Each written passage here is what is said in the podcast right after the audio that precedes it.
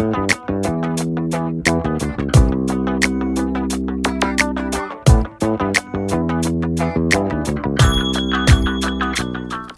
então vamos lá. Sejam muito bem-vindos a mais um podcast Passeio Guiado. Conteúdo esse solto todas as terças-feiras, às 10 horas da manhã, via podcast. E também replicado nas minhas outras mídias sociais: Facebook, Instagram, YouTube. É... Facebook, Instagram, YouTube. Cara, a gente solta isso aqui em todos os lugares. Sejam muito bem-vindos a mais essa edição. E na edição de hoje, eu vou falar um pouquinho sobre uma das coisas que a gente começou a fazer, que eu comecei a fazer, né? Fiz um stories e a galera já, caramba, Rafa, como é que você está fazendo isso, tal, isso aqui. Bom, é... eu não sei o dia que você está ouvindo esse podcast, mas é... o dia que eu estou gravando esse podcast faz exatamente seis dias que meu filho nasceu, o Henrico. E eu não vejo a hora de poder ir passear junto com ele e com a Scully. E uma das coisas que muito me perguntaram, né, durante é, esses dias, né, do nascimento do Henrico, tal, que eu mandei, botei caixinha de perguntas, era sobre a rotina, né? Como é que seria a rotina da Scully, né, com a chegada do Henrico? E a minha resposta foi a seguinte: é, eu vou mudar, na verdade, né? A rotina da Scully, enquanto o Henrico for pequeno, será muito baseada na rotina dele. Então eu estou introduzindo uma rotina nele, horários de mamada, horários de dormir e acordar, é, aproveitando o horário que ele está dormindo para poder manter a rotina da Scully. Né? É, antes do Henrique nascer, os meus passeios eram feitos após o meu término de trabalho. Como eu hoje 100% me dedico aos alunos do Manual do Cão Ideal, não faço mais atendimentos presenciais. É, na real, até abrir para fazer, né? Se você quiser, me manda um direct e já vou te avisar. É caro, bem caro, tá? Não faz sentido eu sair da minha casa sendo que eu posso fazer tudo que eu faço totalmente online. Então, é, voltando, o que que, eu, o que que eu fazia? Como é que era a minha rotina antes do Henrique chegar, né? É, trabalhava durante o dia normal, como qualquer pessoa normal trabalha, só que o meu é home office, né? Isso há três anos, há, há quatro anos, né? Isso que ele vai fazer quatro anos, foi mais ou menos o, a época que eu migrei, que eu saí do presencial e fui para online. E, e, a minha rotina com ela, nos passeios, acontecia em torno de 5, 4 horas da tarde, 5 horas da tarde, que é o horário qual eu estou finalizando o meu dia aqui de trabalho, tá? Então, é, eu tive que alterar um pouquinho essa rotina, pensando um pouco no Henrico, né, e também na Anne, porque é o seguinte, não adianta eu manter a rotina com a Scully e o Henrico não ter rotina, porque é, eu atrapalho todo o processo que é feito que não depende 100% exclusivamente de mim. Depende da Anne, o processo de mamar. Né? O Henrico mamar, a Anne tem que estar tá disposta, a Anne tem que estar tá bem, a Anne tem que se alimentar, ela tem que ter água. Ela. Bom, são vários processos, então não adianta o meu estar tá 100% e o dela não tá. Eu vou prejudicar um dos lados. Então, devido a isso, eu acabei alterando um pouquinho a rotina da Scully. Então, o que, que eu fiz? Ao invés dos passeios acontecerem todos os dias em torno de 4 a 5 horas da tarde, os passeios estão acontecendo todos os dias em torno de 18 e 19 horas, tá? Que é um dos horários em que o Henrico está geralmente sempre dormindo. É o tempo que eu consigo sair rapidinho, rapidinho, mínimo de uma hora, né? Passeios em torno de 40 minutos e aí a volta.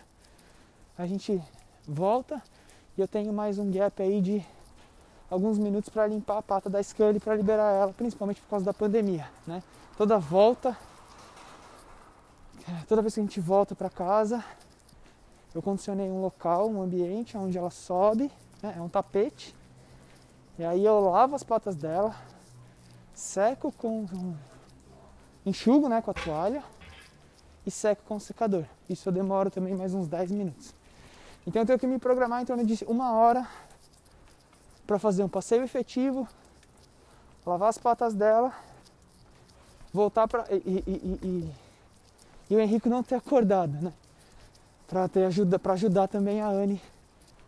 É, que aí eu chego, tomo banho e ajudo ela no processo de mamar. Tá? Então, é, a princípio, o que vem acontecendo é isso. Que ele teve que se moldar, eu tive que moldar os horários da Scully, né, pra, pra, por causa da chegada do Henrique, então modifiquei um pouco os horários. Mas logo logo a gente vai alterar o horário. E aí, o que foi modificado por causa do Henrico, eu vou botar ele Vou botar ele na rotina dela. Como que eu vou botar ele na rotina dela? Eu não vejo a hora de poder sair passear com ela e ele no carrinho, né? Que eu acredito isso ser muito importante tanto para uma ligação entre eu, ele e eu e ela e entre ele e ela, Henrique Scully, né? Eu acredito que isso vai ser muito importante também. E provavelmente, quando eu for migrar esse horário, quando eu for fazer essa rotina, ela vai acontecer na parte da manhã. Pelo seguinte fato, vou aproveitar, nós estamos agora em agosto, tá? E eu quero aproveitar o final do ano e a mudança climática que se encaminha para o verão para que o Henrique, entre aspas, tome um solzinho durante o passeio. Só que eu tenho que pensar também que eu não posso judiar da Scully no processo do passeio. O que, que seria judiar da Scully? Botar ela num, num passeio meio-dia, com sol quente. Então isso vai fazer mal para ela, isso vai fazer mal para as patinhas dela e não vai ser prazeroso para ela. Então, muito provavelmente, muito provavelmente, ainda não é uma certeza, mas eu faça os passeios com a Scully e com o Henrico nos próximos meses por volta das 10 horas da manhã, entre 9 e 10 horas da manhã. E aí eu jogo a minha rotina para mais tarde. Então eu posso começar a fazer o que eu faço de manhã cedo, sempre às 7, 7, 8. Aproveitar o momento de do Henrico acordar. E aí sair com a Scully com ele e voltar. E aí meio que eu fico de manhã, né? Perco das nove ou então das dez até o meio-dia, almoço e retorno pro trabalho da uma às 18, 17, 19, não sei. Preciso ainda entender como é que vai ser esse processo. Mas ele vai ser, ele vai acontecer assim. E no meio disso as pessoas me perguntaram como é que eu fiz a associação da Scully com o carrinho? Né? Porque é um, um, um aparato novo. E às vezes a gente não se liga nisso, né? As pessoas não se ligam nisso. Mas é um, uma coisa que não tinha antes. Nossa, tô morrendo. A máscara tá foda hoje. Mas é uma coisa que não tinha antes. Tirei um pouquinho. Tá de noite. Não tem ninguém onde eu tô passando aqui passando exatamente na rua Gualachos, próximo ao Tênis Clube Paulista. É... Então é um processo que não tinha antes, né? O, a Scully nunca teve um carrinho passeando junto com ela. E logo no começo eu falei, ah, eu vou fazer isso quanto antes, né? Vou fazer essa associação positiva da Scully com o carrinho quanto antes. Mas eu fiquei pensando, talvez não vale a pena. Isso é uma coisa muito legal de falar para vocês. Talvez para vocês, em alguns processos de treinamento, não vale a pena perder tempo antecipado. Vamos lá, para vocês entenderem.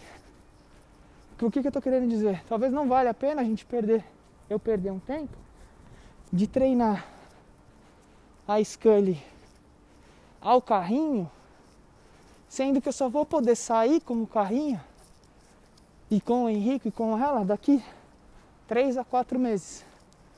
Então o que, que eu fiz? Eu prezei por uma associação somente ao carrinho, então eu usei, fiz muito um trabalho dentro do quarto do Henrique, onde o carrinho estava. Mas que ele entendeu, né? Porque o carrinho chegou faz tempo, faz dois ou três meses. Então é que ele entendeu que aquele carrinho não precisava ter medo nem nada. Assim que o Henrique nasceu e que eu tava num, levando ele, entre aspas, levando ele passear com o carrinho, eu já estimulei ela a passear dentro de casa comigo, ele no carrinho.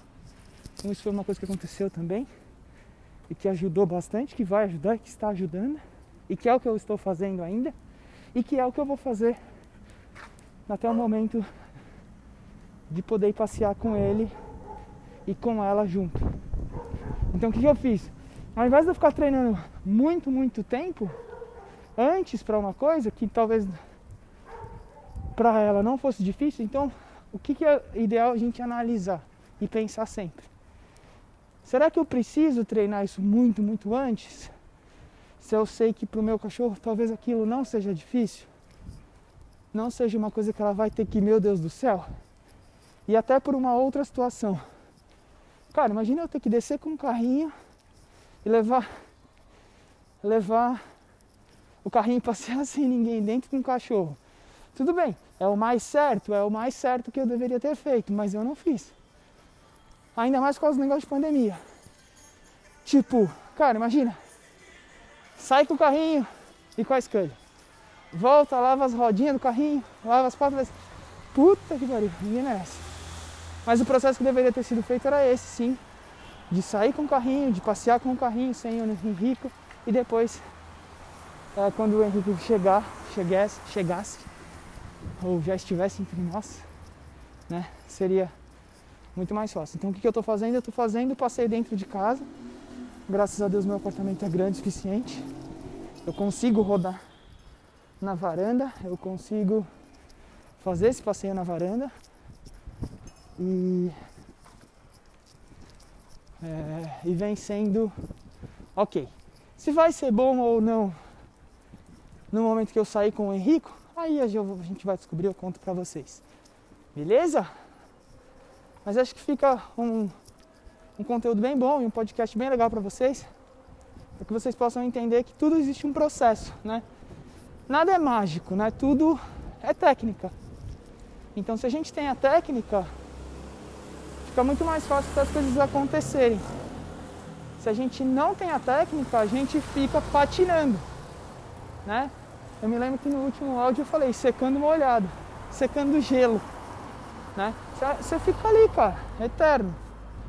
Não acaba nunca. Como é que você seca gelo? Ele vai sempre ficar molhado, né? Então, é. A técnica ajuda muito, né? E não faz mágica. Não existe mágica no adestramento. E é o que eu falo para os meus alunos do Manual do Cão Ideal. É, o ideal é que nós é sabermos de tudo para que a gente possa aplicar em cada detalhe do nosso cão. Quando eu comecei, acho que é legal falar isso. Quando eu comecei lá atrás, ah, vamos fazer o manual do cão ideal, eu falava o seguinte: Bom, um conteúdo, um conteúdo gravado, ele não pode ser exclusivo e específico para um cão. Ele tem que ser generalizado para todos os cães. Então, o que, que a gente traz dentro, o que, que eu trago dentro do Manual do Cão Ideal? A generalização de todos os cães, porque você aprende a técnica e não a resolver só no seu cão.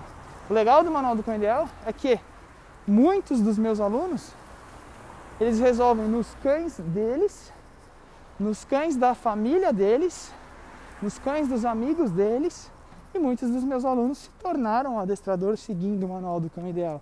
Porque eles aprenderam a técnica no grosso, né? a técnica total, e não uh, o específico do daquele cão, daquele tipo de cachorro, daquele ambiente, daquele indivíduo, né? Quando existe um processo específico, aí a gente lida dentro das aulas ao vivo aonde acontece uma vez por mês durante o ano de vigência do seu conteúdo Manual do Cão Ideal. Beleza? Caso você ainda não seja aluno do Manual do Cão Ideal, super fácil, em algum lugar na minha bio, no meu Facebook, na minha bio do Instagram, no meu Facebook, no meu Instagram vai ter o link que vai te jogar para uma página. Nessa página tem tudo explicadinho sobre o Manual do Cão Ideal e vai ser um prazer ter você como um dos meus alunos. Hoje, mais de 1.800 alunos. Sou muito grato a todos eles. Vai ser um prazer ter você como meu aluno do Manual do Cão Ideal. Beleza? Esse foi o áudio de hoje do podcast guiado, do podcast Passeio Guiado. Eu fico por aqui e a gente se ouve na próxima edição, semana que vem, às 10 horas da manhã. Beijo e fui!